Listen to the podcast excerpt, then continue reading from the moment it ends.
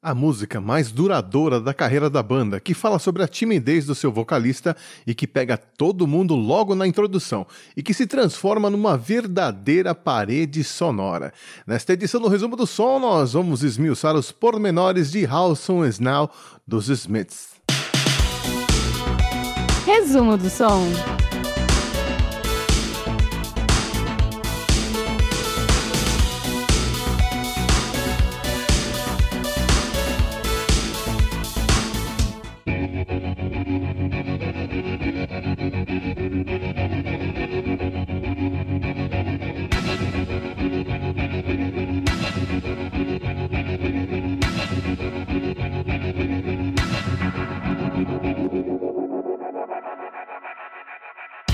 A música mais famosa do portfólio dos Smiths apareceu de modo discreto. How Soon Is Now era uma das faixas do lado B do compacto que trazia em destaque William It Was Really Nothing.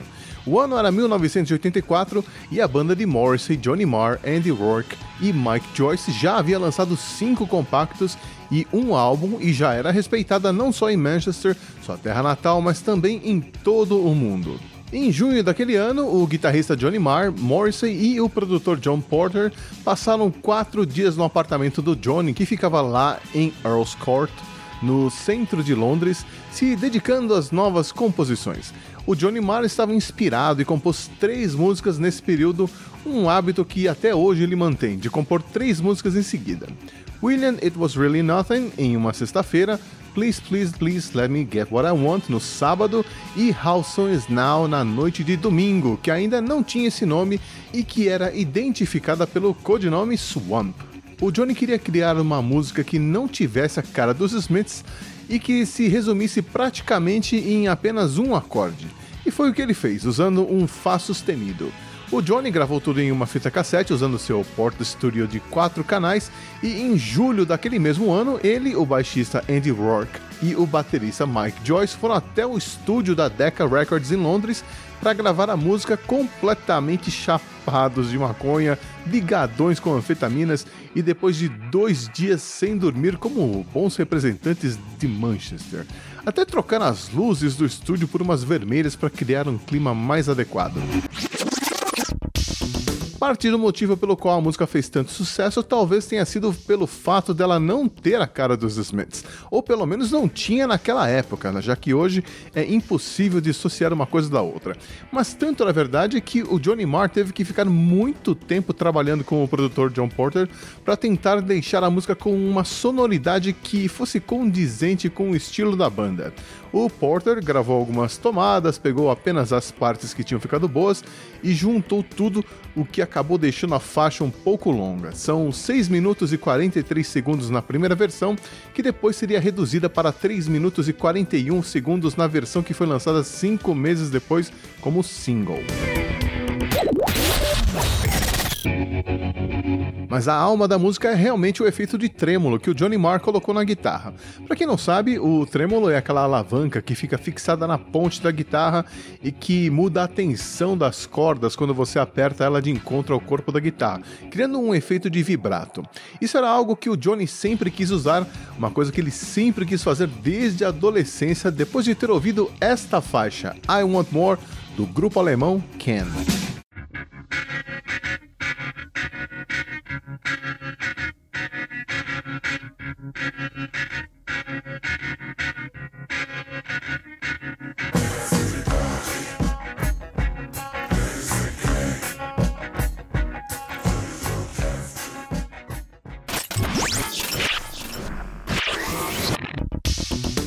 Como foi que ele chegou ao som que nós ouvimos em How Soon Is Now? Primeiramente, ele gravou o trecho da guitarra sem efeitos, usando uma Epiphone Casino, que é uma guitarra parecida com a Gibson 335. Em seguida, ele e o Porter tocaram esse trecho através de quatro amplificadores Fender Twin Reverbs, que tinham botões para dar efeito do trêmulo, só que eles tinham que ficar controlando a oscilação do som, tentando manter tudo no tempo da música. Mas, sem a tecnologia dos dias de hoje, esse processo levou muito tempo, porque a cada 15 segundos mais ou menos, um dos amplificadores saía de sincronia e eles tinham que recomeçar. Tudo bem que eles também usaram um processador de delay EMS DMX 1580, que era equipamento de ponta nos estúdios em 1984. Mas mesmo assim, imagina quanto tempo levou para eles conseguirem uma gravação de 6 minutos de duração. Outro detalhe interessante da música é o riff de guitarra que aparece em alguns momentos durante a música.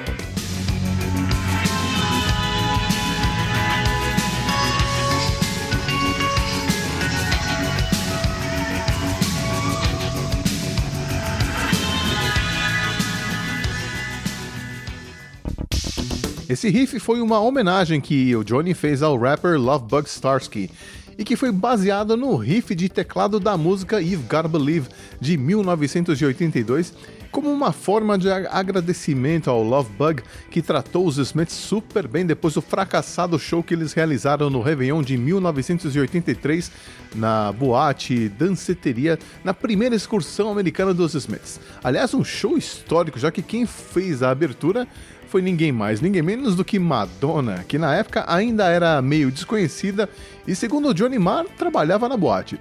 Ele curtiu as músicas, mas não gostou do show em si. Lembrando que a Madonna só entrou no top 100 americano em dezembro de 1984 com Like a Virgin. Mas vamos ouvir um trechinho de You've Gotta Believe do Lovebug Starsky.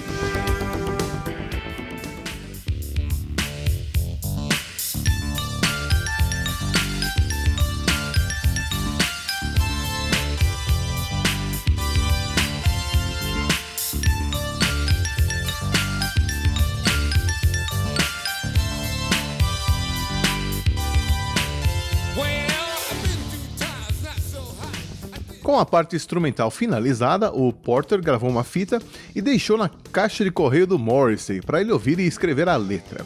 O Morrissey tirou a ideia do título da música de uma pergunta de um estudo sobre o feminismo chamado Popcorn Venus, da Marjorie Rosen, e acabou usando também alguns trechos do capítulo 12 de Middlemarch, livro de George Eliot, no miolo da música. A letra é um diálogo entre um solitário retraído e seu amigo otimista, ambos em busca do amor, mas que sempre acabam sozinhos. E essa letra sensível combinada com a parede sonora criada pela banda era um cenário perfeito para o Morrissey soltar a voz. Mais tarde, o Porter teria que editar a música mais uma vez para ser lançada como single, mas não sem antes mudar a bateria dela, que tinha ficado meio baixa na primeira gravação. Para isso, ele foi até o Marcus Studios, onde ele encontrou uma fita da banda de reggae Oswald, que tinha um som de tom-tom que ele queria para a música. Ele usou um sampler, reproduziu os tom-tons e mixou na música. Mas todo esse trabalho foi inútil, o Morrison não gostou dos vocais nessa versão e eles tiveram que refazer tudo. E não foi frescura não, dava para ouvir o Morrissey dizendo ok ao fundo depois de ter gravado aquela tomada. O Porter então remixou a música novamente, desta vez no Eden Studio em Londres.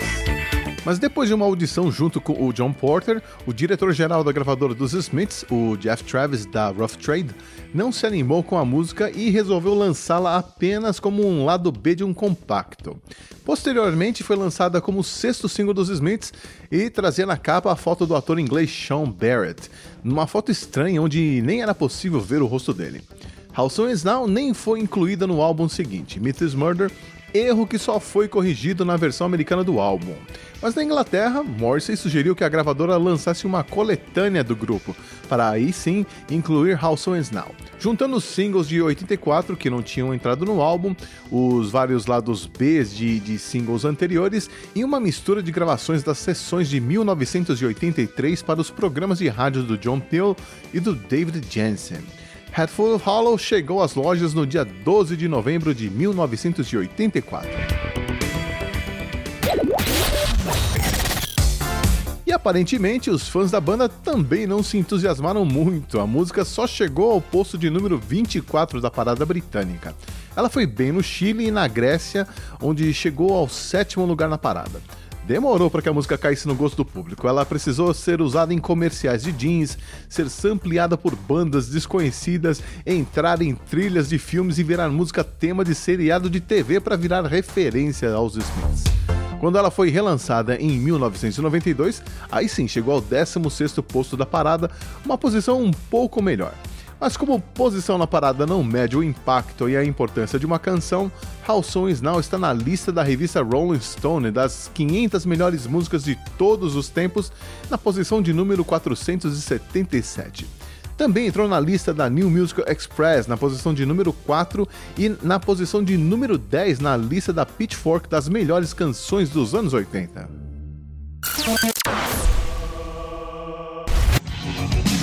Outro detalhe interessante sobre a música, um que você talvez já tenha pensado, é como é que eles tocavam essa música ao vivo. O próprio Johnny Marr e o baixista Andy Rourke uh, assumiram que nunca conseguiram reproduzir a música ao vivo do jeito que eles queriam. O Johnny tentou com pedais de efeito, tentou usar duas guitarras na época em que o Craig Gannon entrou para os Smiths, mas o resultado não foi o esperado. A música foi tocada 79 vezes pela banda ao vivo entre 1985 e 1987. O número não é preciso porque não existem alguns setlists da carreira dos Smiths a partir de setembro de 84, que foi quando a música foi incluída pela primeira vez. Tanto Johnny quanto Morrissey demoraram anos para conseguir tocar a música ao vivo de um jeito que funcionasse. O Johnny tocou em 2001 na Nova Zelândia com o Neil Finn do Crowder House nos vocais e o Morrissey incluiu a música no setlist dos seus shows no final de agosto de 2004. Os brasileiros puderam conferir a música com o Morrissey na turnê brasileira de 2012 e com o Johnny Marr em 2014 no Autódromo de Interlagos em São Paulo e em 2015 no 19º Cultura Inglesa Festival. Aliás, foi a música que encerrou o show. A gente ouve agora então How Soon na versão original.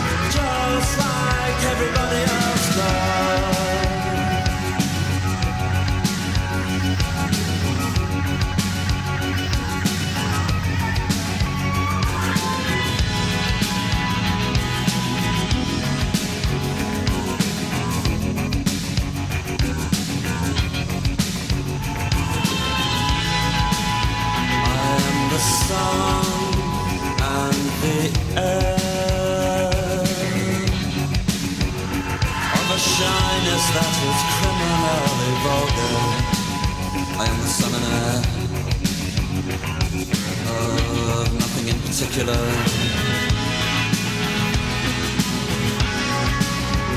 You should, you know.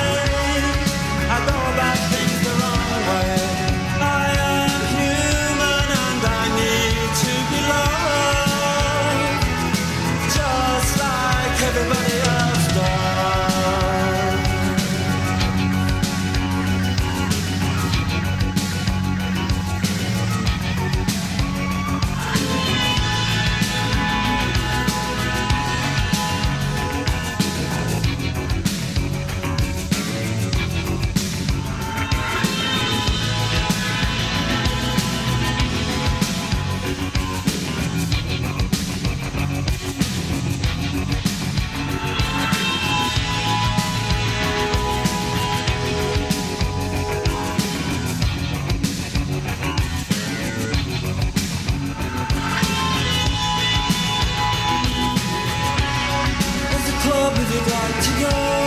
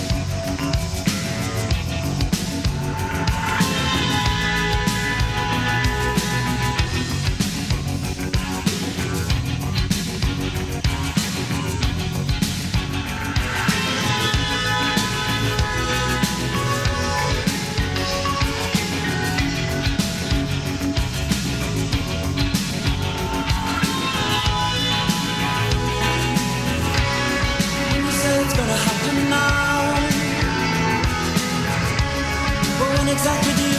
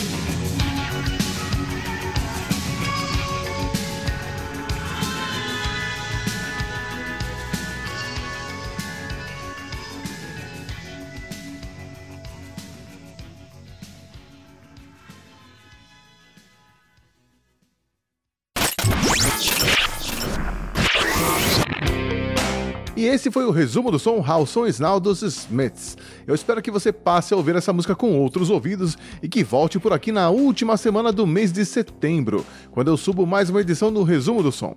Obrigado pela companhia, compartilhe o arquivo ou o link com os amigos e até mais.